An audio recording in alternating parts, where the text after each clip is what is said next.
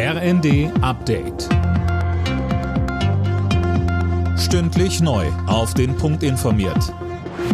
Ich bin Anna Löwer. Elon Musk will Twitter nun doch nicht kaufen. Der Tesla-Chef und reichste Mann der Welt hat den 44 Milliarden Dollar Deal platzen lassen.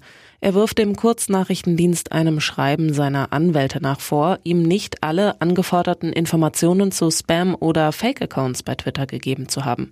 Twitter selbst kündigte juristische Schritte gegen Musk an und will den Kauf so erzwingen. Nachdem Deutschlands wichtigster Gasimporteur Uniper offiziell einen Antrag auf Staatshilfen gestellt hat, bekräftigt Kanzler Scholz, wir werden Uniper retten. Darauf kann sich das Unternehmen, darauf kann sich die Belegschaft, aber darauf können sich auch alle in Deutschland verlassen, die ja wissen, dass das ein Unternehmen ist, das für die Versorgung großer Teile der Wirtschaft und äh, vieler Verbraucherinnen und Verbraucher eine große Bedeutung hat. Welche Maßnahmen genau kommen, das wird gerade besprochen, so Scholz. Möglich ist zum Beispiel, dass sich der Bund an Juniper beteiligt. Die extrem hohen Kosten für das verknappte Gas könnte Juniper aber auch zum Teil auf die Verbraucher umlegen.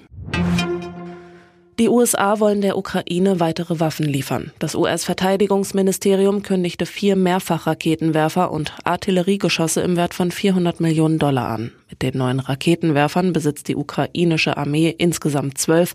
Damit können Ziele in bis zu 80 Kilometer Entfernung beschossen werden. Bauen wird immer teurer. Im Mai lagen laut Statistischem Bundesamt die Preise fast 18 Prozent über dem Vorjahresniveau. Das ist der stärkste Anstieg der Baupreise seit 1970.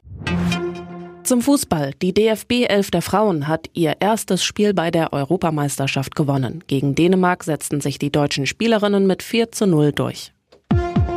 Alle Nachrichten auf rnd.de